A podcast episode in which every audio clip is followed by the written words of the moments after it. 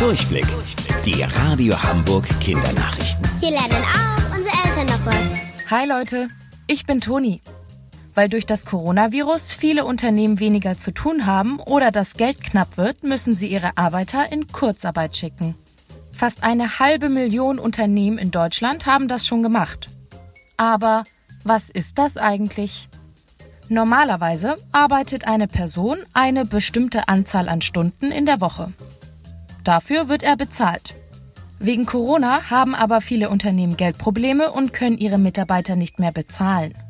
Damit sie die aber nicht kündigen müssen, melden sie Kurzarbeit an.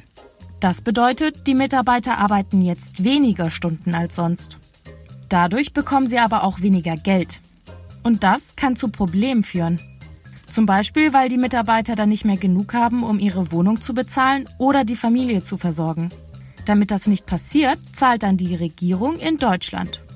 Kurzarbeit sorgt also dafür, dass Unternehmen und Mitarbeitern in dieser schwierigen Zeit geholfen wird. Im alten L-Park am Hafen steht eine riesige Steinstatue. Das ist das Bismarck-Denkmal. Weltweit ist es sogar das größte. Seit über 100 Jahren steht das schon da. Mit der Zeit ist es ziemlich dreckig geworden. Deswegen wird das jetzt wieder sauber gemacht.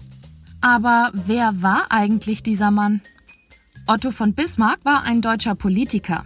Geboren wurde er 1815, also vor sehr langer Zeit. Damals gab es noch kein richtiges Deutschland, wie wir es heute kennen.